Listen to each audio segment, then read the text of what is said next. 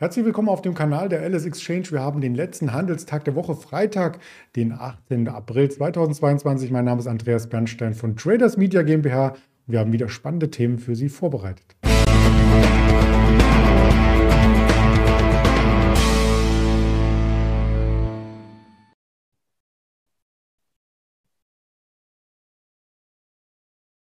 Die Themen strukturieren wir natürlich noch einmal für Sie kurz vor und die wären der DAX natürlich zum Wochenausklang.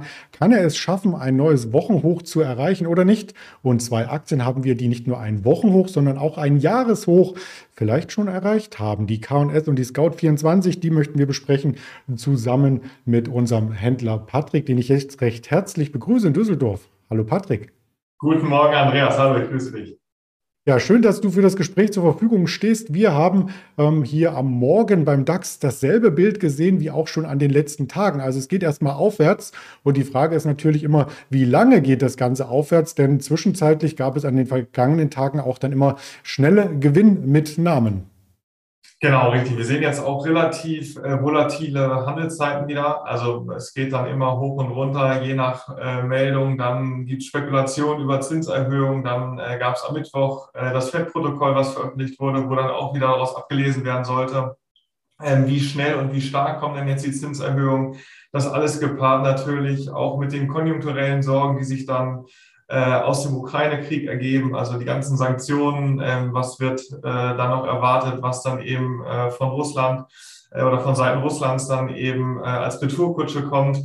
Da befürchtet man dann eben die hohen Energiepreise, der, der Ölpreis, der auch sehr, sehr stark schwankt und mit jeder neuen Meldung dann sich bewegt und Einfluss auch auf den Gesamtmarkt hat, weil hier eben die, die hohen Energiepreise dann auch zu Inflation und das wiederum dann wahrscheinlich zu einem höheren Zinsniveau führen würde, wenn die Notenbanken darauf reagieren. Also wir haben eine ganze Gemengelage am Markt aktuell, sodass wir hier ähm, immer relativ starke Kursausschläge dann auch sehen, was die, die Wochen davor dann ein bisschen, ein bisschen ruhiger war, sehen wir jetzt eben genau ins Gegenteil verkehrt. Also dass da die Marktteilnehmer auch Angst haben, in die eine oder andere Richtung gar nicht dabei zu sein und dann mit starken Kursausschlägen und auch mit sehr, sehr äh, ja, schnellen Richtungswendungen, die man hier in den verschiedenen Märkten dann sehen kann.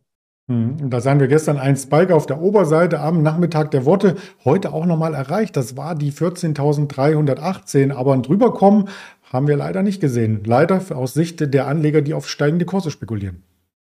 Genau, richtig. Also ähm, das ist ja häufig so, dass man eben so, so ein Tageshoch dann als Widerstand sieht und sagt, wenn man das dann eben überwindet, dann ist der Weg dann nach oben frei und sich viele dann da eben positionieren und das erstmal als Kursmarke mitnehmen. Und äh, dann haben wir auch genau gesehen, dass wir hier äh, an diesem Widerstand äh, gescheitert sind. Und äh, dann ging es auch den Weg erstmal wieder runter. Äh, von daher sieht man jetzt auch im Chartbild ganz gut, dass dann eben so ein Scheitern dann eben mit der Gegenbewegung meistens dann äh, auch ja dann, dann noch zur Folge hat. Von daher ähm, ist das spannend, ob da jetzt nochmal ein Angriff dann erfolgt. Also später, wenn dann äh, die US-amerikanischen Märkte öffnen, dann hat man da meistens nochmal mehr Druck in die eine oder andere Richtung wenn man dann äh, jetzt während die europäischen Börsen aufhaben, immer noch sich so ein bisschen an, an alten Chartmarken orientiert, kann es dann auch schnell mal dynamisch äh, eben drüber gehen oder noch weiter runter. Also äh, da bin ich mal gespannt, was da der Nachmittag dann noch äh, im Handel so bringt. Mhm. Amerikanische Börsen, das ist das Stichwort. Da hatten wir gestern auch zuerst einen Drive auf der Unterseite und dann eine Aufholjagd mit fast dem Closing auf dem Tageshoch. Und die Frage ist, was war der Auslöser? Nun, meiner Meinung nach, die Erstanträge auf Arbeitslosenunterstützung, die auf einem so niedrigen Stand war, wie wir das zuletzt im November 1968 erlebt haben. Mit wir meine ich natürlich nicht uns beiden Jungspunde ich wollte schon böse werden hier gerade. Das, äh, da konntest du ja nicht von mir geredet haben. Nein, aber das ist, äh, die, die Konjunktur zeigt sich schon relativ stark. Also das muss man schon sagen. Ähm, wie du es wie gerade erwähnt hast, also die Arbeitsmarktdaten sind, sind gut dort. Ähm, und man hat eben die Risiken auf der einen Seite, ne, die, die, die höhere äh, Inflation, die dann auch mit den höheren Energiepreisen einhergeht. Ähm, dann hat man natürlich auch noch die Gefahr der Zweitrundeneffekte dass man eben hier, wenn jetzt die Energiepreise schon mal für die Inflation sorgen, dass dann eben auch die Gewerkschaften darauf reagieren, höhere Löhne durchsetzen und man dann eben äh, durch diese gestiegenen Kosten oder weiter gestiegenen Kosten nochmal in, in eine Inflationsspirale reinkommt. Von daher, das sind immer so die beiden Gegensätze, was ich gerade schon angesprochen habe, die wir am Markt sehen.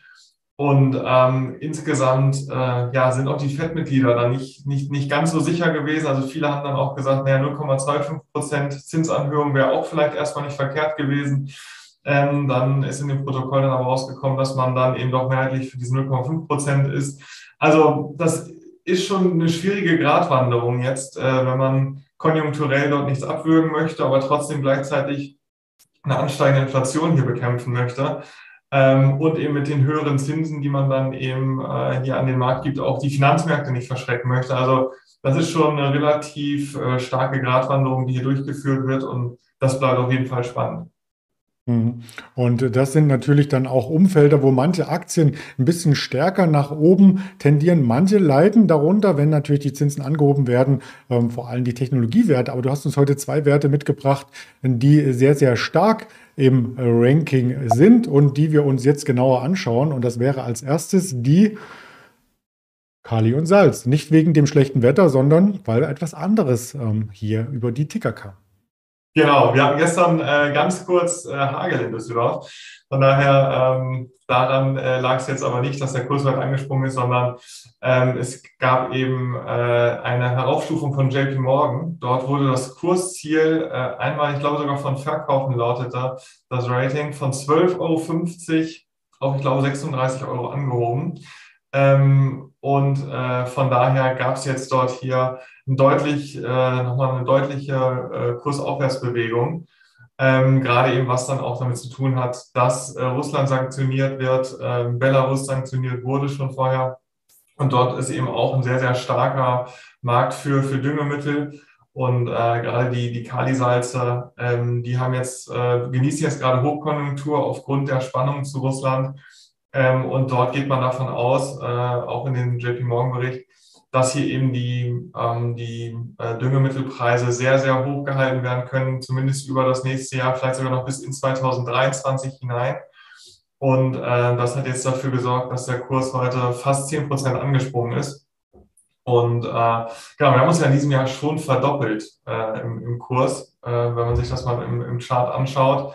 Und ähm, ja, die hohen Energiepreise tun auch ihr, ihr Übriges. Also dort sind die Voraussetzungen ähm, für, für gute, also sind die Voraussetzungen für gutes Geschäft äh, weitergestellt. Und von daher äh, geht man davon aus, dass hier auch noch mal ein bisschen Kurspotenzial nach oben drin ist. Mhm. Ja, im Chart hatten wir die, den aktuellen Kurssprung jetzt nicht mit abgebildet, weil erst der Tag zu Ende sein muss. Aber man hat es ja oben in der Kursleiste gesehen, dass da richtig was passiert. Genauso wie beim nächsten Unternehmen, was du mitgebracht hast, die Scout24-Gruppe. Genau, dort gibt es jetzt äh, Übernahmespekulationen.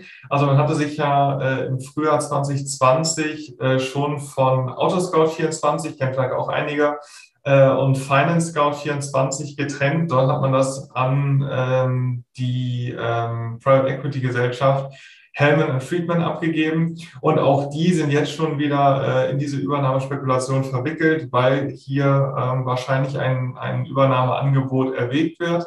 Ähm, genaue Details habe ich da jetzt noch nicht zu vernommen, sondern nur von Bloomberg eben, dass dort eben wahrscheinlich ein, ein Angebot jetzt erwägt wird und dass man dann auch äh, schon gleichzeitig äh, gehört hat, dass dort andere äh, Private Equity Gesellschaften auch äh, interessiert sind und dass es somit dann zu einer zu einem Bieterverfahren hier kommen kann. Also dass dort äh, ganz viele Private Equity Gesellschaften sich hier gegenseitig überbieten wollen. Ich glaube, CVC war auch ein, ein Name, der dort mit genannt wurde, die auch Interesse haben sollen. oder Sinwin, glaube ich, war auch dabei. Also ähm, das könnte jetzt sein, dass hier wirklich ähm, mehrere Bieter auftreten, die die Übernahme durchführen wollen. Und ähm, ja, somit ist der Kurs dann auch direkt heute angesprungen. Ähm, auch äh, irgendwie sieben Prozent etwa, also sehr, sehr fest der Wert heute. Und ist da, glaube ich, auch, äh, hat das, Jan das Januarhoch äh, dieses Jahres dann schon überwunden. Also hat dann auch ein neues Jahreshoch quasi äh, seit Januar hier markiert. Ähm, das bleibt auch nochmal spannend, ähm, wie das dort weitergeht und wie dann die genauen Über äh, Übernahmeangebote letztlich aussehen werden. Ja, das werden wir auch weiter hier quasi mit kommentieren, genauso wie weitere Börsentermine. An Quartalszahlen kommt heute gar nicht mehr so viel. Eine Biofrontera haben wir zum Beispiel noch für den Handel ja, vor dem Wall Street Start mit Zahlen vorliegen. Und ansonsten geht es relativ ruhig in das Wochenende hinein. 16 Uhr erwarten uns die Großhandelsinventare aus den USA und dann die CFTC-Daten 21.30 Uhr, der große COT-Report am Abend wie jeden Freitag. Also wirklich nichts Neues.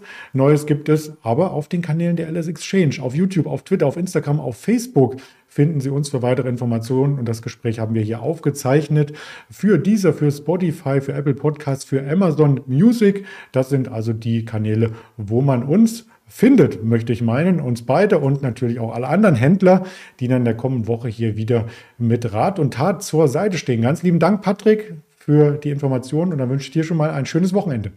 Danke, Andreas. Wünsche ich dir auch. Bis nächste Woche. Ciao.